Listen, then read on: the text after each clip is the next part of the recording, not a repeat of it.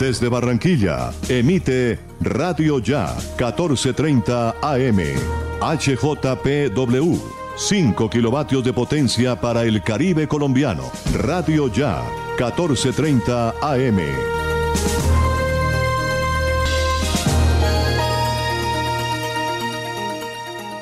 Son las 5 en punto. El siguiente programa es responsabilidad de sus realizadores. A las 5 de la tarde, las principales noticias del día alcanzaron su desarrollo. A las 5 de la tarde, el entretenimiento se hace más necesario. A las 5 de la tarde, podemos reunirnos todos y producir para ustedes. Cae la tarde. Cae la tarde. La manera diferente de hacer radio. Cae la tarde. Por Radio Ya. Lunes a viernes. La tarde, cae la tarde, cae la tarde. Conduce Jimmy Villarreal.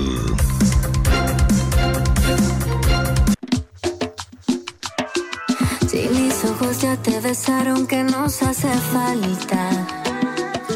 Para que tu boca y la mía se encuentren también. Ya no me aguanto, tú me tienes la presión alta. Y en medio de tanta gente ya no sé qué hacer. Debieras irte lejos, pero lejos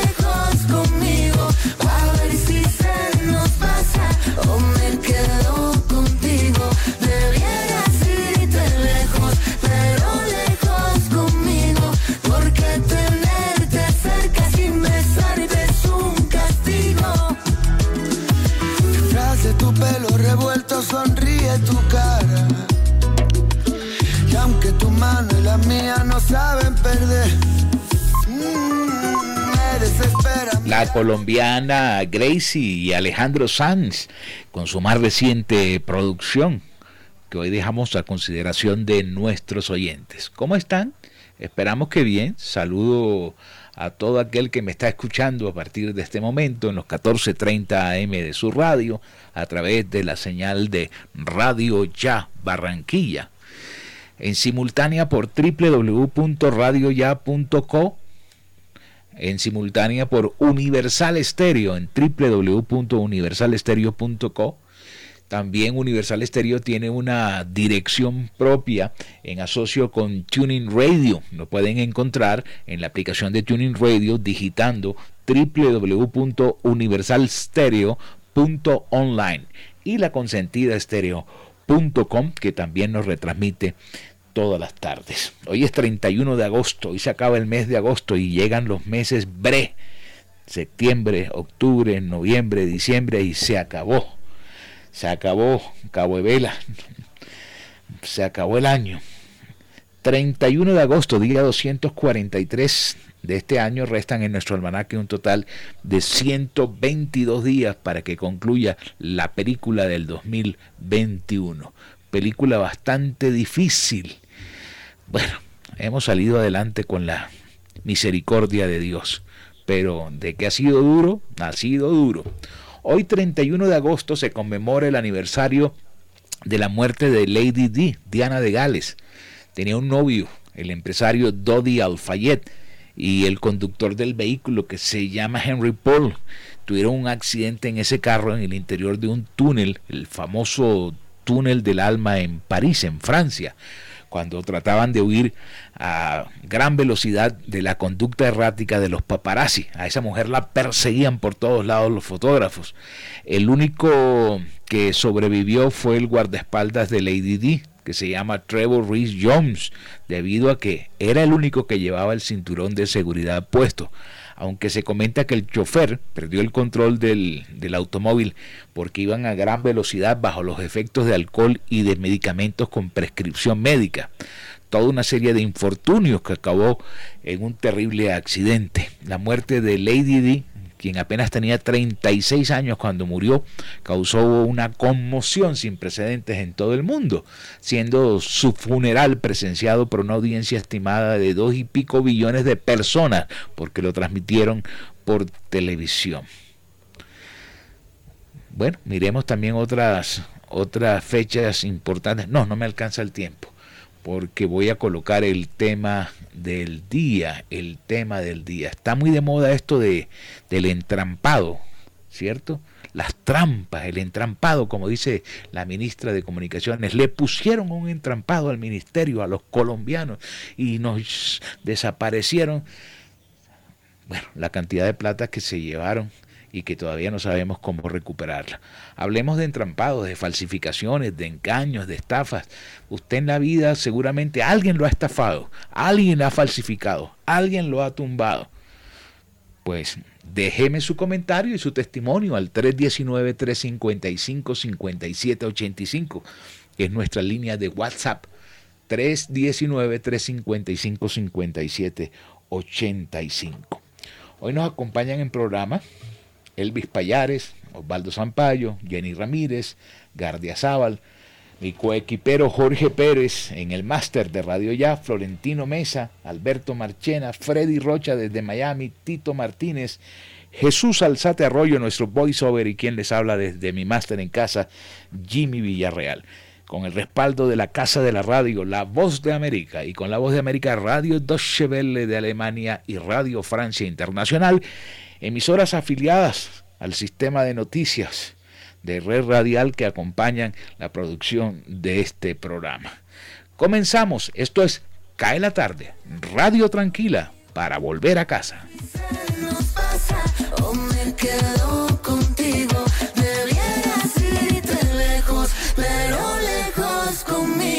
porque tenerte cerca sin besarte es un castigo la tarde radio para regresar a casa.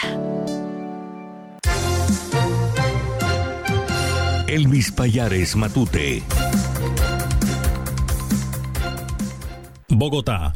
El desempleo en Colombia sigue cediendo. En julio fue del 14.3%. El Departamento Nacional de Estadísticas DANE reveló que el desempleo en el país se ubicó en el 14,3% el pasado mes de julio, lo que significó una reducción de 5.9 puntos en comparación con el mismo mes de 2020. El reporte de esa entidad destacó que cerca de 3 millones de personas recuperaron su empleo entre julio de 2020 y julio pasado, siendo las 13 principales ciudades del país las que aportaron más del 90% en la reducción de esta cifra.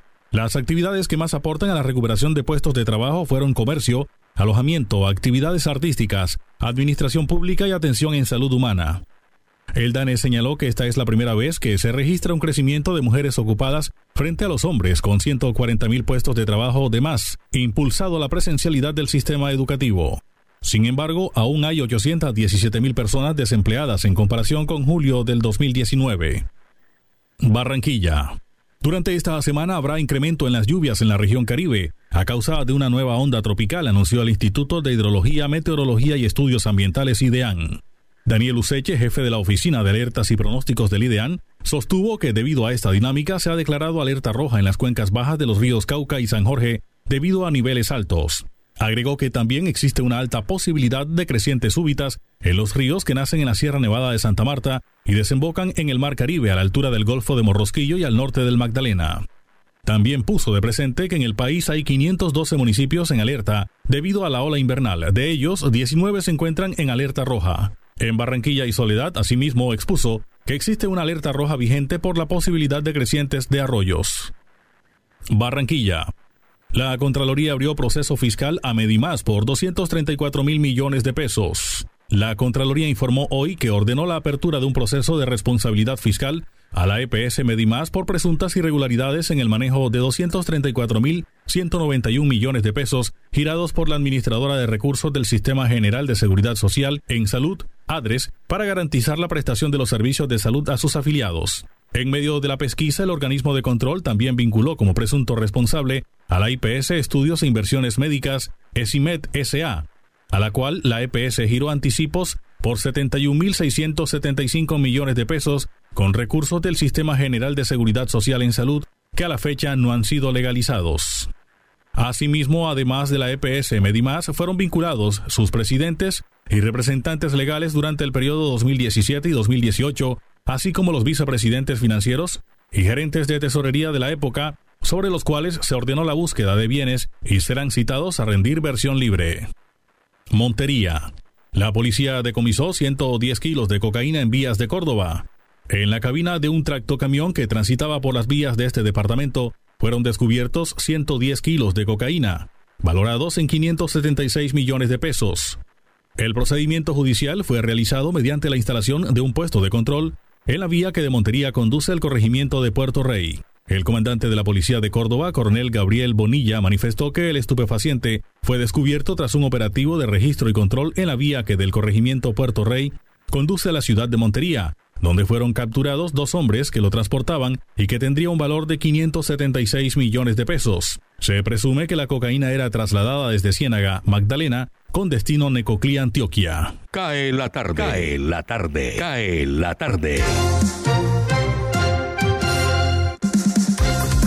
Radio Francia Internacional. Noticias del Mundo.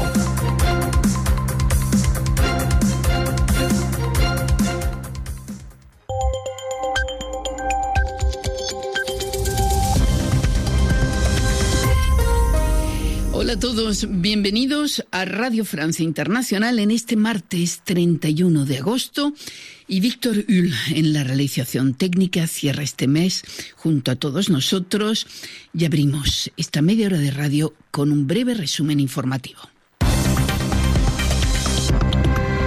Carmele Gayubo los talibanes festejan la salida de Afganistán de los últimos soldados estadounidenses con disparos al aire. Celebraron su victoria en las calles de Kabul, la capital, pero también en otros lugares como Kandahar, segunda ciudad afgana donde partidarios de los islamistas salieron esta mañana a la calle.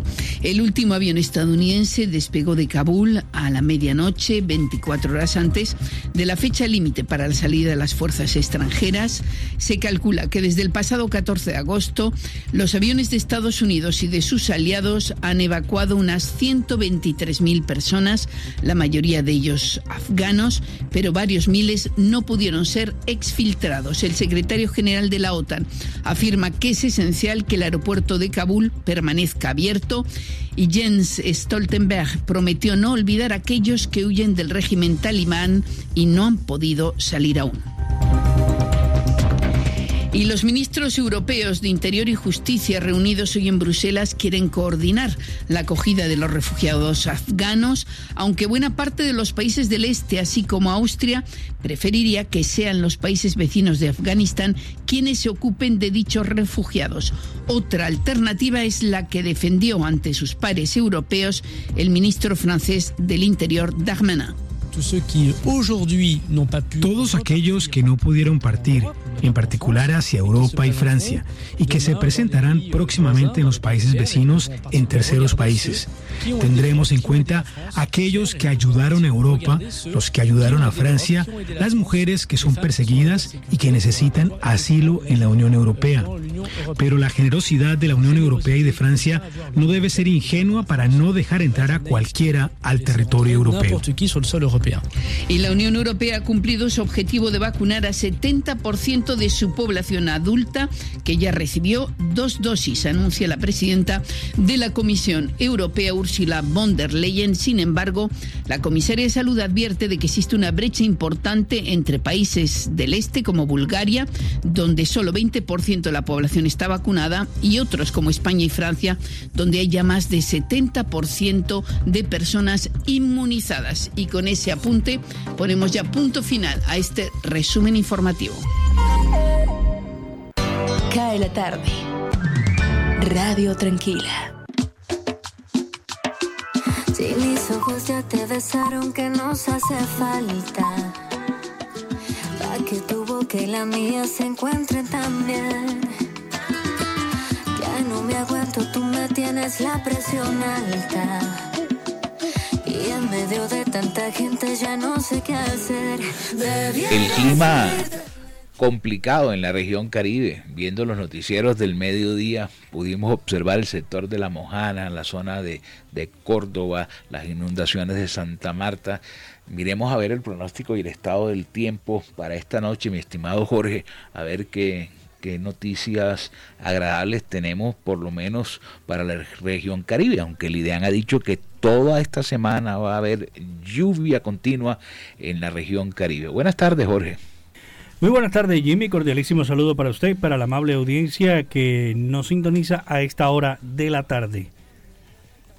Eh, un segundito, Jimmy, le agradezco, por favor. Ya, ya lo atiendo un momentico. Bueno, voy con efemérides, fechas importantes en un día eh, como hoy, un 31 de agosto. En 1939 los medios de comunicación nazis afirman que soldados polacos atacaron la estación de radio llamada Gleiwitz. Eso le dio excusa a Adolfo Hitler para invadir Polonia el siguiente día, lo que daría inicio a la Segunda Guerra Mundial. Estaba esperando nada más un, un, un motivo y eso le dio el motivo. En el año de 1951 la empresa alemana Deutsche Grammophon presenta el primer LP, disco de vinilo de larga duración, el primero en el mundo. En 1962 Trinidad y Tobago se independiza del Reino Unido. En 1987 Michael Jackson publica su tercer disco llamado Bad, convirtiéndose en el primer y único artista en haber tenido cinco sencillos en el número uno de la lista de la revista Billboard en los Estados Unidos. Vamos a ver aquí otro, otro momento importante de la historia en 2015 explotaron las instalaciones de la pirotécnica zaragozana en España, una de las empresas más importantes de toda Europa en el sector, y dejó seis fallecidos y seis heridos de gravedad. Voy a ver, ya, estoy aquí. escrito ya estoy aquí. sobre el tema del día, sobre los entrampados, sobre los robos, las falsificaciones, los engaños. Mm, buenas tardes, Fabio Mateus me escribe, dice, siendo muy pequeño, en el centro de Barranquilla, me, tombó, me tumbaron una plata, un tipo que hace un juego que dice que dónde está la bolita, dónde está la bolita. Tiene unos cómplices que fingen ser participantes y lo animan a uno a apostar. Luego el personaje esconde la bolita y uno pierde, sí o sí. Bueno, eso también lo he visto en otras regiones del país. La mayoría son gente del interior que llegan al Paseo Bolívar y hacen esa, esa maraña eh, Alejandro Posada Ospina dice, una vez me robaron un televisor a través de un famoso sitio de compras y ventas por internet. Estaba sin plata y quería vender un televisor para el fin de semana. El tipo tenía un portal y correo falso, conocía muy bien las debilidades de esa página web y logró falsificar a la perfección un correo electrónico y se llevó el televisor y desapareció. Bueno, eso ha avanzado mucho. Hoy en día las compras en Internet eh, son muy seguras. Eh, Disney Hernández dice, me engañaron cuando tenía como unos 14 años. No sé cómo le entregué el reloj a un tipo. Él me dijo que iba a enviar a una señora desde una tienda. Y yo de pendeja, así puso ella, le digo el nombre de la señora de la tienda que está cerca de mi casa y no recuerdo más. Le entregué el reloj y se salió volado los tramposos. Ahora sí, Jorgito, ya tienes eh, sí, no, el aquí está- reporte era que- del estado del tiempo. Sí, era que estábamos recibiendo una correspondencia acá física. Bueno, ya ahora sí le entregamos a los oyentes con el saludo cordial nuevamente para los nuevos oyentes que se suman a nuestra sintonía en el dial 1430 AM y a nivel mundial a través de nuestros diferentes portales web. Tenemos a esta hora 26 grados centígrados en la ciudad de Barranquilla, cielo totalmente nublado, como predomina durante todos estos días. Hay probabilidad de lluvia después de las 6 de la tarde de un 15%. Tendremos una temperatura mínima en horas de la noche de 23 grados. Sensación térmica a esta hora de 29. La humedad del 83%. La visibilidad en el Ernesto Cortizos es de 9,6 kilómetros. Vientos de 3 kilómetros por hora. Eh, seguimos con nuestro Bristol. Dice que todavía continuaremos en menguante. El sol se ocultará a las 6 y 9. Yo lo vi poquito el sol hoy tibiamente, mi estimado Jimmy. Y ese juego de la bolita todavía predomina aquí en Barranquilla, en el centro de Barranquilla. Eso es verdad. Mira, me escribe Leonardo Sarmiento, dice, buenas tardes, en una oportunidad me tocó vender una cámara por internet, me hacía falta un billete para pagar la universidad. El cliente que estaba interesado en la cámara me decía que me, que me iba a consignar un cheque y me enviaba el soporte. Afortunadamente revisé en el banco que fue por cheque y que estaba en canje. Al final salió sin fondos. Me salvé porque cuando el man vino a buscar la cámara le mostré el comprobante que el cheque era robado. Eso también lo hacen. Lo hacen todavía. Hay que estar muy pilas con eso. Vamos a ver quién nació un día como hoy, un 31 de agosto del año de 1948 nació Rudolf Schenker, guitarrista alemán de la, de la banda Scorpion, buena banda y buen guitarrista, entre otras cosas.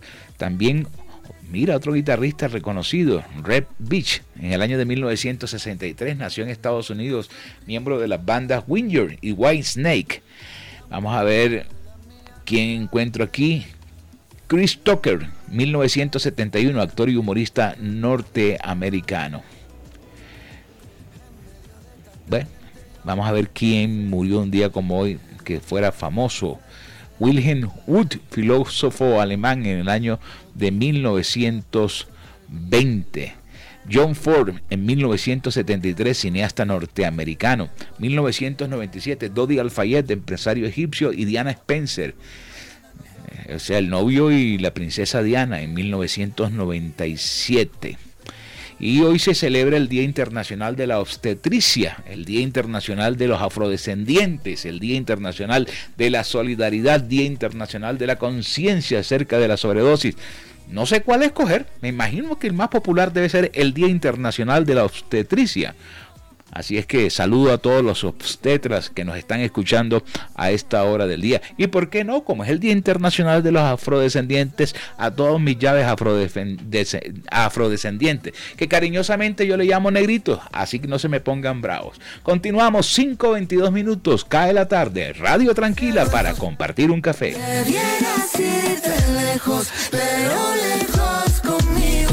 Cae la tarde. Cae la tarde. Cae la tarde.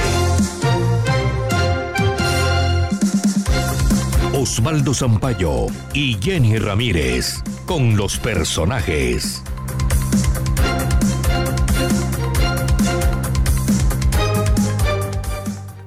Cae la tarde con mucha lluvia en la región Caribe. El balance de las inundaciones en los municipios del Atlántico lo presenta esta hora Candelaria Hernández, subsecretaria de Gestión de Riesgo. Eh, se habla de al parecer más de 100 afectados en, el municipio de Palmar y, al igual que en Santo Tomás, de igual forma, en la mañana de hoy adelantarán los procesos de censo para la atención de esa comunidad. Eh, es un número que dieron las personas que estuvieron en el sitio. Eh, hasta ahora el reporte que hemos tenido son inundaciones. Eh, estamos, eh, nuestra gobernadora nos dio instrucciones para firmar convenios con los señores alcaldes con la finalidad de transferir el recurso y ellos realicen las labores de mitigación en cada uno de sus municipios, en los municipios afectados. Por parte de la subsecretaría también se les ha rendido a los municipios que habían sido notificados, llevándoles ayudas alimentarias y colchonetas. Pero ¿cuál es la situación que viven en Palmar de Varela, uno de los municipios más afectados en el Atlántico por inundaciones de arroyos? A esta hora nos escucha el dirigente Resnit Caballero. Palmar de Varela es uno de los municipios de la banda oriental más afectados con las aguas lluvias del día de ayer y con las que se sucedieron en, días anteriores. Como usted puede ver y observar en las, distintas imágenes que hay en, las redes sociales, eh, Palmar de Varela, en el barrio Alfonso López, que es el barrio más afectado, barrio Alfonso López, al igual que todos los sectores periféricos de la población, se pudo, eh, se pudo haber hecho la prevención. De hecho, pues en las redes sociales la gente lo está comentando y, no se hizo. Usted conocerá que la gobernación eh, está haciendo en Palmar de Varela, en el, barrio Alfonso López, el alcantarillado sanitario y ese alcantarillado en este momento está a media. Aparte de eso, no se le hizo ningún tipo, no se le hizo ningún tipo de veeduría, no se le hizo interventoría, eh, una interventoría por parte de la alcaldía municipal. Y hoy lo que se ve ahí en ese barrio es un desastre total. Un gran porcentaje del municipio de Palmar de Varela, banda oriental del Atlántico, se inunda cada vez que llueve. Don Federico Rodríguez también es miembro de la comunidad y hace un llamado a la administración municipal y departamental. La verdad es que el torrencial aguacero que cayó sobre el municipio de Palmar de Varela ayer entre las 4 y 30, creería que entre las 7 de la noche fuerte, fuerte, pues causó una, una tragedia, diría, lo diría porque hay una, una población, diría que 90% de este municipio eh, quedó en, en, las aguas, en, especial en mi casa donde yo vivo, pues se inundó un cuarto, el agua entró por el patio, una tienda donde, donde yo vivo, pues también damnificados, pero bueno, yo creo que esta situación de pronto se ha podido prevenir. Mucha atención, Nicolás Maduro, el presidente de Venezuela, propuso en la mesa de negociación entre la oposición y oficialismo en México la recuperación de monómeros. ¿Qué efectos tendría esa intención? Le preguntamos al representante a la Cámara, César Lorduy, y cuál es su propuesta al gobierno colombiano. Pues frente a una situación, ya lo decía Jenny, de una empresa supremamente importante para Barranquilla, importante para Colombia, la mayor productora de fertilizantes y como consecuencia el insumo más necesario para la producción de alimentos en Colombia, hace que esta empresa sea un activo estratégico. Activo estratégico en términos de seguridad alimentaria. Activo estratégico fundamentalmente por la generación de puestos de trabajo aproximadamente unos 2.100. Activo, activo estratégico por los ingresos desde el punto de vista tributario que le genera Barranquilla y al país. En esos términos, y, habida cuenta de, la situación que se ha venido presentando, que un, quítate tú para ponerme yo, lo más lógico es que Colombia, para garantizar esa seguridad alimentaria, proceda a buscar los mecanismos mediante los cuales pueda recomprar a monómeros en primer lugar, o en segundo lugar, abrir las puertas para que el sector privado pueda participar en esa opción. Y de esa manera no solamente pudiéramos lograr eh, crecer impulsar y desarrollar esa empresa, sino que además garantizar la seguridad alimentaria y obviamente, retomando las palabras de Jenny, garantizar un activo importantísimo para Barranquilla, un patrimonio y fundamentalmente los puestos de trabajo que allí eh, se desarrollan y que para nosotros debe ser eh, supremamente necesario conservar. Con la draga Bartolomeu Díaz se busca esta semana mejorar el calado del canal de acceso al puerto de Barranquilla en Boca de Ceniza. Los trabajos estaban suspendidos por finalización del contrato, por lo que se hizo una adición presupuestal. ¿Cómo está el movimiento portuario y el calado? Le preguntamos al doctor José Curbelo, director de Asuntos Portuarios de Barranquilla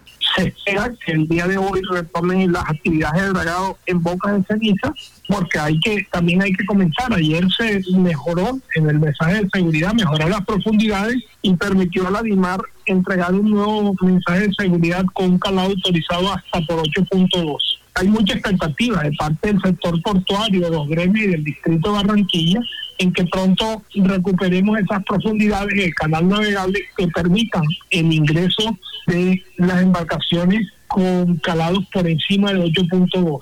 Desde mañana se activa el Green Pass en Italia y Francia, que limita las operaciones logísticas a quienes no desean vacunarse. Lina Scarpati, periodista colombiana, está en CAE la tarde. Como bien has dicho tú, lo del Green Pass, que es un documento eh, que te viene conferido por el Ministerio de Salud cuando ya has completado las dos dosis de vacunación. Pues bien, eh, ahora mi productor está haciendo ver imágenes, te llega directamente a través del correo electrónico, tiene un código QR que permite a las autoridades utilizar una pistola y obviamente registrar si tú has sido vacunado dos veces o no. El problema es este, Osvaldo, y yo diría que no es un problema, es una medida de contención importante. Mm, la gente no está obligada a vacunarse, pero sí está obligada efectivamente a no em, ir a lugares en donde hay flujo de personas sin vacunación. Entonces, ¿qué pasa? Este Green Pass viene implementado, como este, ustedes están viendo a través de las redes, en eh, aeropuertos, en eh, estaciones de tren, en aquellos que tienen que tomar el ferry, además, aquellos que tienen que tomar la funicular, es decir, lugares donde la gente se concentra. A partir de mañana, las personas que no posean el Green Pass, a partir de mañana primero de septiembre, no van a poder ir a eh, hacer vuelos, eh, no van a poder hacer viajes en tren entre regiones, no entre ciudades, pueden tomar buses internos en las ciudades o buses de corto rango, de corto espacio, de, de, tiempo y de distancia, pero no pueden viajar, por así decirlo, de Barranquilla hacia Cincelejo. No se podrá, no se podrá. Eh, efectivamente, em, esto comportará un control eh, un control importante, van a haber controladores con las pistolas de, de lectura de código a barra para, para que cada persona cuando vaya a subir a estos respectivos medios de transporte se les controla el documento, se les controla a través de la pantalla del celular. Gracias Lina. Bueno, regresamos a Barranquilla. ¿Cómo marchan las obras de infraestructura en la capital del Atlántico, en la Cordialidad, en la calle 30, en la Circunvalar, en esta temporada invernal? Invitamos en CAE la tarde a Rafael Lafont, titular de infraestructura. Digamos, la, la vía esta como la Cordialidad o la calle 30 no no es que nos afecte, digamos, en, forma grave el, la temporada invernal. Hay, hay de pronto retraso en las fundidas de los pavimentos y, y es posible que de pronto se, se pueda dañar una parte de, la base cuando arreglan hace y ya está listo para echar el pavimento si, si, si, si digamos si tiene mucha fuerza o pasa alguna escorrentía, posible que, que se averíe algo pero en cuanto a, que hayan socavaciones, que hayan problemas, peligros así contra vivienda o contra locales, pues no, no, en realidad no, no tenemos, digamos, este problema. Solamente las fundidas de pavimento que se puedan atrasar por la lluvia, pero una vez, si no hay problema con la base, una vez eh, ya escampa y escurre, pues lógicamente que se puede seguir trabajando. O sea, simplemente tener la precaución y, tener los plásticos y todo para tapar, digamos, en el evento de una lluvia imprevista y estén trabajando. Bueno, la, cordialidad está llegando prácticamente a la carrera 13 de la vía y, para tener, digamos, el ancho que se requiere, recordemos que esta vía tenía tres carriles y actualmente tiene seis carriles. Entonces, eso ha sido, digamos, eh, pero hemos avanzado, o sea, hemos avanzado, ya tenemos desde la circunvalar está hasta la carrera 10B aproximadamente con pavimento. Y mucha atención sigue el hurto de tapas de alcantarillas y rejillas en las vías de Barranquilla, con el consiguiente riesgo para la vida de conductores y peatones. Alberto Salal, gerente de la Agencia Distrital de Infraestructura, nos explica. Unos pocos, unos cuantos, una minoría haciéndole daño a, a lo que nos reporta tantos beneficios y tantas cosas a, nosotros los barranqueros. Y en especial, ¿cuántos años, Valdo, no duramos eh, eh, eh, nosotros esperando un gobierno, esperando que, que, se tomara una decisión al interior de la administración digital para, para, para mejorar el tema de los arroyos? Y mira que hoy, de una u otra manera, cuando ya hoy hemos avanzado cerca de un 70% en la construcción de un sistema de alcantarillado fluvial para la ciudad de Barranquilla, vemos cómo la gente de una u otra manera sigue, eh, eh pues, cuando hablo de la gente, hablo de estos pocos, eh, siguen afectando eh, toda esta infraestructura que hemos creado, haciéndole daño, robándola, vandalizándola, echando basura a, los canales, a, los arroyos. Y, bueno, esto es, esto es, esto es una realidad palpable hoy en la ciudad. Muchas gracias a Alberto Salá, gerente de la Agencia Distrital de Infraestructura. Para cae la tarde el informe de Jenny Ramírez y Osvaldo Sampaio Cobo. Feliz noche para todos. Cae la tarde. Cae la tarde. Cae la tarde. La voz de América. Noticias del mundo.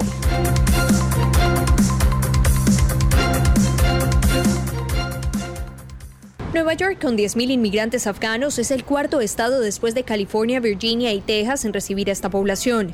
Dadas las circunstancias actuales, la gobernadora de Nueva York aseguró a través de un comunicado que el estado se encuentra listo para abrir sus puertas a más de ellos. Nueva York se ha comprometido a reasentar a 1.320 refugiados y titulares de visas especiales de inmigrante durante el año fiscal federal 2021, por lo que el estado está preparado para llegadas adicionales. La red estatal de proveedores comunitarios de Nueva York ha ayudado a reasentar a más de 5.000 personas en el transcurso de un año. Entre octubre de 2020 y julio de 2021, 140 afganos entre 458 refugiados han sido reasentados en el estado. Sin embargo, organizaciones como Journey Sand Refugee Service advirtió que aún hay mucho más por hacer. En este momento se estima que alrededor del 80% de las evacuaciones afganas entrarán bajo un beneficio de ingreso por razones humanitarias. Figura que aunque les garantiza estar legalmente en el país, no otorga los mismos beneficios que el reconocimiento como refugiados. No tendrán acceso a esas cosas, no tendrán acceso a nuestros servicios a menos que eventualmente soliciten asilo y lo obtengan. Este 31 de agosto se cumple la fecha límite dada por el presidente Joe Biden para retirar tropas y aunque el subdirector de operaciones regionales advirtió que su prioridad son los estadounidenses, también se comprometieron con la evacuación de afganos incluso bajo canales humanitarios hasta que les sea posible. Laura Sepúlveda, Voz de América, Nueva York. Cae la tarde radio para regresar a casa.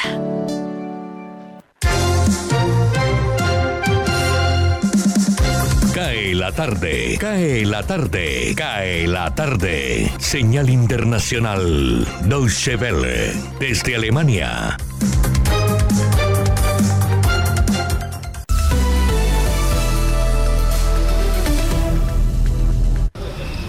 Los talibanes celebraron este martes el fin de dos décadas de ocupación estadounidense de Afganistán después de tomar el control del aeropuerto internacional de Kabul. Antes de la medianoche habían salido los últimos soldados del país, hecho que puso fin a la guerra más larga de la historia de Estados Unidos. Representantes talibanes declararon que se había alcanzado la independencia completa y señalaron que la derrota de Estados Unidos es una gran lección para otros invasores. Los líderes talibanes también aseguraron que esperan anunciar pronto su nuevo gobierno, que prometen será islámico e inclusivo. Washington, por su parte, continuará las negociaciones con el régimen talibán desde Doha, en Qatar, a donde trasladará su embajada, tal y como lo anunció el secretario de Estado, Anthony Blinken. El ministro de Exteriores alemán Heiko Maas informó que más de 600 empleados locales afganos y sus familias fueron trasladados desde Kabul a Alemania en las últimas semanas. Pero el número de solicitudes de personas que buscan escapar ha crecido hasta al menos 40.000. Por ello, Maas señaló que la operación para ayudar a estas personas a salir de Afganistán no tiene un punto final. El jefe de la diplomacia alemana se encuentra en Pakistán, país que alberga ya casi un millón y medio de refugiados afganos. Fuerzas de seguridad mexicanas impidieron el paso de una caravana de unos 300 migrantes en el sureño estado de Chiapas cuando se dirigían a pie a Estados Unidos. La Guardia Nacional detuvo alrededor de 80 personas, en su mayoría provenientes de Centroamérica y Haití. Tras la llegada de Joe Biden a la presidencia, se ha multiplicado el número de migrantes que intentan llegar ilegalmente a Estados Unidos desde México. En Estados Unidos, un enorme incendio forestal se acerca al turístico sector en torno al lago Tahoe, en el estado de California, y que ha obligado a ordenar la evacuación de unas 22.000 personas. Según las autoridades, el incendio ha arrasado hasta ahora casi 72.000 hectáreas. Otro incendio en el norte de California acabó ya con más de 310.000 hectáreas y sigue fuera de control. En Bolivia se tuvo que suspender un partido de fútbol cuando un enjambre de abejas atacó a los jugadores que disputaban la final de un torneo local para ascender a la segunda división en la ciudad de Warnes, al este del país. El encuentro entre el Nueva Santa Cruz y Aiquile estuvo detenido por dos horas hasta que los organizadores recurrieron a una suerte de antorcha para ahuyentar a los insectos. Tras el contratiempo, el partido se reanudó y la victoria, el ascenso, fue para el Nueva Santa Cruz.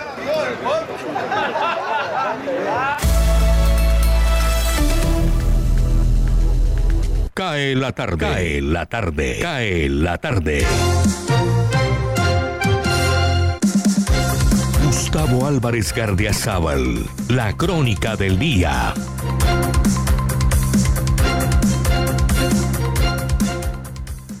El Ministerio de Salud de este gobierno Duque está muy equivocado. Cree en su ingenuidad que todos los colombianos somos bobos. Y lo que puede ser peor, que el grupo de ciudadanos que recibió la primera dosis de la vacuna de Moderna son catatónicos y no distinguen entre la verdad y la mentira. Todo eso lo afirmo, papel en mano, leyendo cuidadosamente el comunicado emitido por Leonardo Arregocés, director de Medicamentos y Tecnologías en Salud, quien, sin inmutarse, afirmó que los vacunados con Moderna ya no tienen que acudir a los 28 días por la segunda dosis, sino que deberán esperar 84. La decisión la argumenta cínicamente en que se busca aumentar la cantidad de personas vacunadas con al menos una dosis para lograr una mejor protección ante un eventual contagio. Y, sin pizca alguna de vergüenza, convencidos como el mentiroso que termina creyéndose sus propias mentiras, y como probablemente lo están también el presidente Duque y el ministro de Salud, refuerzan su contradicción afirmando, sin espabilarse, que se han tenido en cuenta modelos matemáticos que indican que lo recomendable es llevar a más personas a una primera dosis y particularmente con el producto de Moderna que dice que como tiene una muy alta protección con una sola dosis, logra un mejor efecto. Si eso fuera verdad, el mundo científico entero universal estaría adoptando tan singular todería.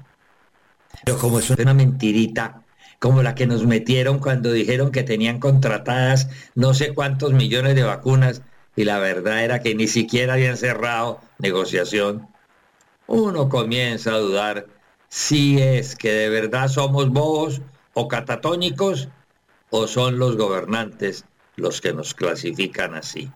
Sin embargo, cuando el mismo Arregocés, hablando a nombre de Duque y su ministro, dice que existe evidencia científica, pero la esconden, no la muestran, que soporta la decisión de postergar la aplicación de las segundas dosis a 12 semanas porque dice que mejora el nivel de anticuerpos y se pasa la página.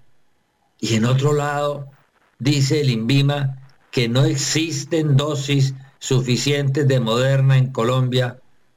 Y un poquito más allá, en otra página, que en Japón devuelven 3 millones de vacunas de Moderna porque están contaminadas. La sospecha de que nos creen bobos se vuelve un bofetón, porque descubrimos que este gobierno no quiere decir la verdad y que el Ministerio de Salud bien podría llamarse Mentiritas SAS. Muchas gracias. Cae la tarde, Radio Blada, para regresar a casa. Hombre, Gardia Zaval y su humor negro para cerrar las notas. A propósito, hoy se cierra el mercado de pases y según un periodista italiano que se llama Gianluca Di Marzio, el futuro del Tigre Falcao seguiría en Europa, muy a pesar de que ha sido ligado con el fútbol de los Estados Unidos. Se dice que Falcao como agente libre pasaría al Rayo Vallecano de España, Rayo Vallecano de España. Esperemos, por ahora está llegando a, a Bolivia a incorporarse a la selección Colombia donde ha sido convocado.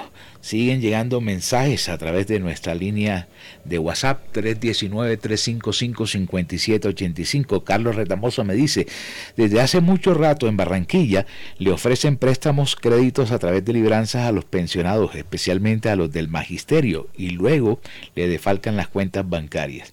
Estos delitos los realizan agencias criminales que colocan jóvenes muy atractivas en las principales calles y avenidas de Barranquilla para dar ejemplo, la calle 72 y el Paseo de Bolívar.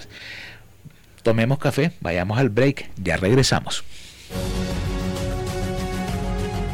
www.radioya.com es la radio digital de tu generación.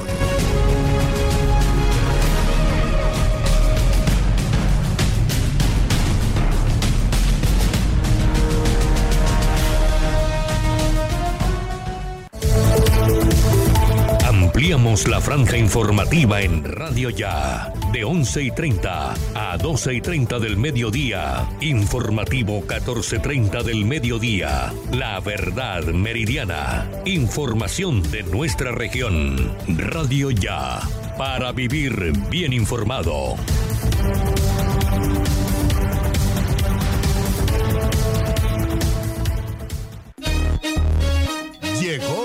Llegó la tienda express, el más espectacular programa de fidelidad para tenderos y consumidor final. La tienda express, módulo de mercadeo y radio promocional multimarcas que se comunica con los tenderos a través de la radio y visita las tiendas sembrando su producto. La tienda express, 20 años diseñando estrategias exitosas con las mejores marcas del país. La tienda express, mayores informes al 315 545 3545. Noticias Ya es información, análisis, opinión en Barranquilla y el Caribe. Sintonízate en los 94.1 FM de Uniautónoma Estéreo y los 14.30 AM de Radio Ya. Noticias Ya, con la dirección de Jenny Ramírez y Osvaldo Sampaio Cobo. Escúchanos desde las 4 y 45 hasta las 9 de la mañana. Cae la tarde. Radio Tranquila. Hablemos de música.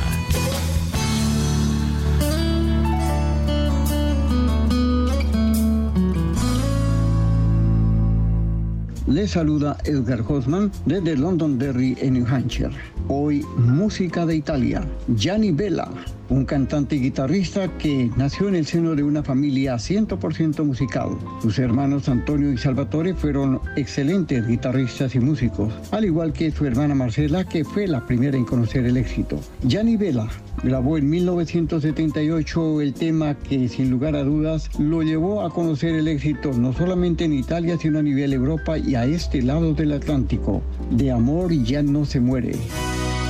Si acaso nuestro amor de nuevo fracasara, tú sabes que sería lo peor que nos pasara.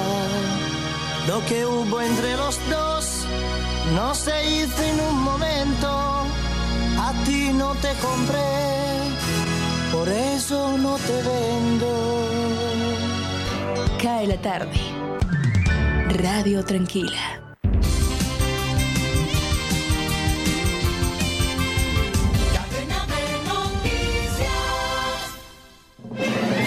Buenos días, soy Florentino Mesa y esta es la vuelta al mundo en 120 segundos. Estados Unidos puso punto final a la guerra más larga de su historia con la retirada de sus últimos soldados de Afganistán, casi 20 años después de su despliegue en el país centroasiático, y condicionó una hipotética relación con el futuro gobierno talibán a que los insurgentes cumplan con sus compromisos tras el repliegue militar. La tormenta tropical Aida se degradó a depresión tropical sobre el estado de Mississippi, Estados Unidos, tras devastar como un potente huracán de categoría 4 Luciana este fin de semana, aunque las amenazas de lluvias fuertes, desbordamiento de ríos e inundaciones continúan hacia el interior del país. La tormenta Nora disminuyó la intensidad de sus vientos y se degradó a baja presión remanente durante la madrugada de este martes, localizándose en tierra a 75 kilómetros al noroeste de Altata, en Sinaloa, México. El avance de la vacunación en América Latina sigue en su desigual ritmo, con países como Chile y México avanzando hacia una especie de normalidad, mientras que otros como Bolivia luchan por salir del atasco en el que se encuentran, según un balance entregado por la Organización Mundial de la Salud. Fiscales y procuradores generales de 12 países de América Latina acordaron en Panamá combatir de manera conjunta las redes criminales que promueven el tráfico de migrantes en el marco de una crisis migratoria que afecta al continente. La Asamblea Nacional Legislativa de Panamá aprobó un proyecto que legaliza el cannabis medicinal y convertiría al país en el primero de Centroamérica en regular el consumo de esa sustancia. Un grupo de salvadoreñas exigieron a las autoridades de justicia del país centroamericano que se investiguen los casos de desapariciones de mujeres y niñas por razones de género. Líderes mundiales y expertos pidieron acciones concretas y urgentes para revertir la pérdida de la biodiversidad durante la reunión de la PRECOP Biodiversidad 2021 en Colombia, que pretende ser la antesala de la conferencia de las partes del convenio sobre la diversidad biológica en China. Esta fue la vuelta al mundo en 120 segundos. Cae la tarde radio para regresar a casa. Cae la tarde, cae la tarde, cae la tarde. Conduce Jimmy Villarreal. Yo que estaba tan tranquila, fue el tequila el que me puso a pensar. De sé que no debí, pero hoy bebí, no me aguanté.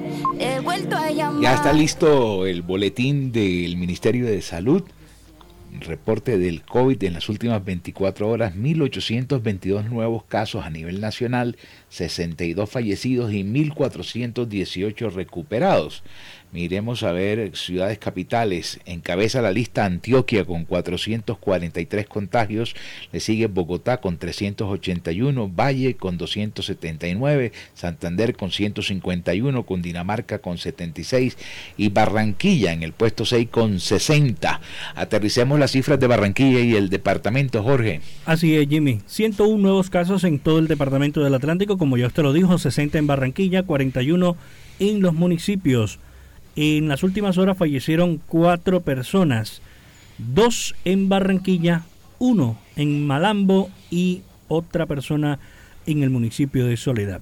Jimmy, yo creo que la vacunación, a pesar de que está lenta, está haciendo, se están viendo los resultados, porque por lo menos ya no vemos eh, Bogotá, dos mil y pico de casos, ya, ya no estamos viendo, estamos viendo que están bajando, ojalá continúe bajando. Y los que faltan por vacunarse, por favor háganlo, vacúnense.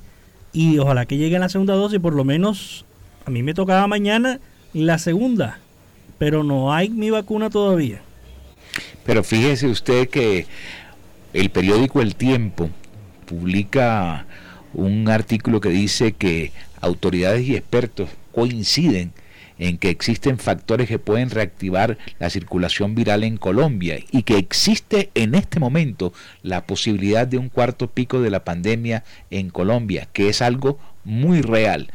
Búsquelo ahí en la primera página. Sí, claro, del yo lo, de la manera como el país enfrente esta tregua que está dando la pandemia dependerá la agresividad de una nueva ola que sin duda se va a presentar.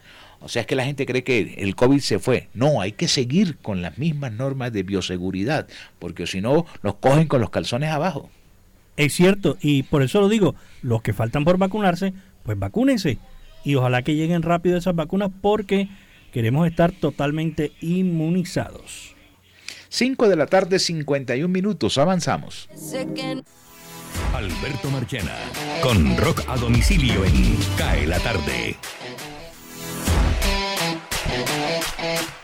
Un 31 de agosto del año 2014 muere el vocalista de la banda Survivor, Jimmy Jamison. Tenía tan solo 63 años y muere de un ataque cardíaco. Jimmy no era la voz del single Eye of the Tiger, fue el segundo vocalista que la agrupación tuvo. El primero eh, grabó esa versión de la canción y posteriormente solo apareció en ese disco, muchos años después regresó, pero gran parte de la carrera exitosa de Survivor corrió en la voz de Jimmy Jamison, que inclusive estuvo en Latinoamérica, inclusive en Colombia, en concierto. Jimmy fue la voz de grandes canciones como The Search is Over, entre otras. Un día como hoy murió en el año 2014. Este fue un flashback de Roca Domicilio.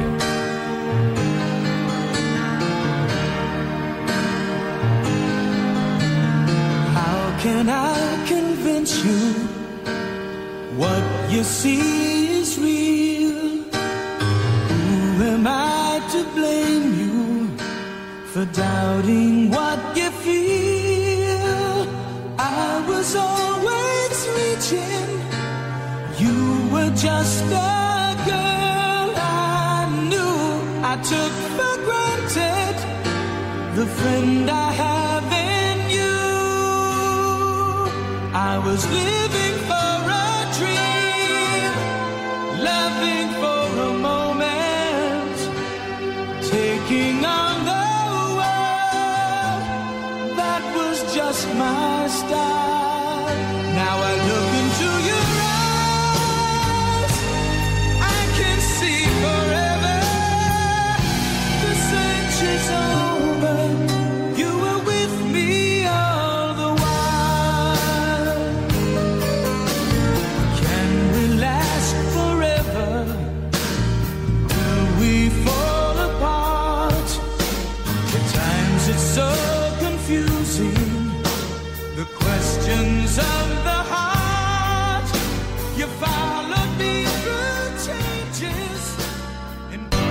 Cae la tarde. Radio Tranquila. Indicadores económicos. Les saluda Tito Martínez Ortiz. Según ProColombia, uno de los aliados que han hecho posible Econexia, la industria de la moda y la confección en Colombia ha adquirido una mayor especialización y reconocimiento en la fabricación de productos de alto valor agregado. De acuerdo a las últimas eh, cifras del año 2021, las exportaciones de moda colombiana crecieron 42,1% hasta llegar a 344 millones 600 mil dólares entre enero y mayo del 2021. Los principales compradores fueron Estados Unidos, 130 millones 100 mil dólares, Ecuador, 41 millones 500 mil dólares y México, 32 millones 100 mil dólares, según cifras del DANE con análisis de ProColombia. En tanto que las prendas colombianas más demandadas en el exterior fueron las telas y tejidos, fajas y ropa de control, cueros en bruto y preparados, jeans y ropa interior femenina. Cae la tarde. Radio para compartir un café. Freddy Rocha. En Cae la tarde. Cae la tarde. Saludos Jimmy, oyentes de CAE la tarde. Dos grandes hechos eh, marcan hoy la actividad noticiosa en el- la Florida, en los Estados Unidos. Nos encontramos en Miami Garden en este momento y desde aquí para comentarles eh, primero los destrozos que Aida ha provocado en la región de Luisiana y especialmente en la ciudad de New Orleans. Desafortunadamente hay personas damnificadas, hay inundaciones, hay cuantiosos daños y bueno, ahí está también la ayuda estatal prestándosele a las personas que lo están necesitando en este momento. La otra noticia importantísima con que am- amaneció este último día de agosto en la Florida y en general en los Estados Unidos es la nueva restricción de entrada a la Unión Europea de los ciudadanos norteamericanos y de otros tres países del mundo. Estas son, digamos, las dos noticias más importantes que se manejan en este momento acá. Y pasando al tema de farándula y de la música, está anunciado el concierto Miami Tour Origin, Origen de Juanes, el colombiano Juanes, que será en el Fillmore Miami Beach eh, Gleason Theater el día 16 de septiembre y se repetirá al día siguiente, viernes 17 de septiembre. Hay una gran expectativa. La temporada de conciertos y espectáculos de los artistas del pop y de todos los estilos de música es copiosa porque obviamente se empieza a soltar todo esto después de tanto tiempo en que no se podía realizar. Les puedo adelantar que además de Juanes, los días 16 y 17 de septiembre, estará David Bisbal el jueves 30 de septiembre también en presentación en la ciudad de Miami. Y hay una agenda bastante larga que iremos desglosando eh, con el correr de los días. Notas de viaje desde Miami Garden en el día de hoy. ¿Qué milagro tiene que pasar para que me ames? ¿Qué estrella del cielo ha de caer para poderte convencer? Quiero sienta mi alma sola, quiero escaparme de este eterno anochecer. Dice mucha gente que los hombres nunca lloran, pero yo he tenido que volver a mi niñez. Ahí estaba David Bisbal, se estará presentando en el sur de la Florida. Gracias a Freddy Rocha desde Miami, Estados Unidos. Se nos agotó el tiempo. Estaba viendo ahorita al presidente que estaba haciendo una locución a través del Facebook Live de la presidencia sobre el pasaporte digital que se empezará a entregar en Colombia para libre circulación certificado digital de vacunación por COVID-19. Seguramente usted ahora que encienda el canal de televisión a las 7 en los noticieros va a encontrar eh, toda la información allí. Pero podemos extractar exactamente ¿Dónde se baja, Jorge? Jimmy, hay que entrar directo a la aplicación Coronap. Los que ya la tienen pueden en- colocar la solicitud para recibir su código QR y tenerlo ahí disponible. Desde cualquier parte del mundo lo podrán descargar si usted se vacunó en Colombia. Eh, también en la aplicación Mi Vacuna. Ahí pueden entrar, em, escribir la solicitud para que tener el certificado digital y esperar la respuesta. Mm, Como lo decía una funcionaria de- del Ministerio de Salud, esto más o menos durará más o menos entre dos meses y medio para tener la totalidad de las personas que ya van vacunados. Ok. Bueno, igual eh, he visto que están vendiendo los de los de cartulina eh, en muchos sitios. No, usted cuando sale, usted cuando sale de su- se inventa las trampas a propósito sobre el tema del día sobre las trampas. Se hacen trampas ellos mismos. Lo que buscan es que se contagien. Es cierto, Porque si usted anda con carne chimbo, pues lógicamente usted no está inmunizado. pero puede enfermar a los demás y ese es el que hay que detectarlo. Exacto.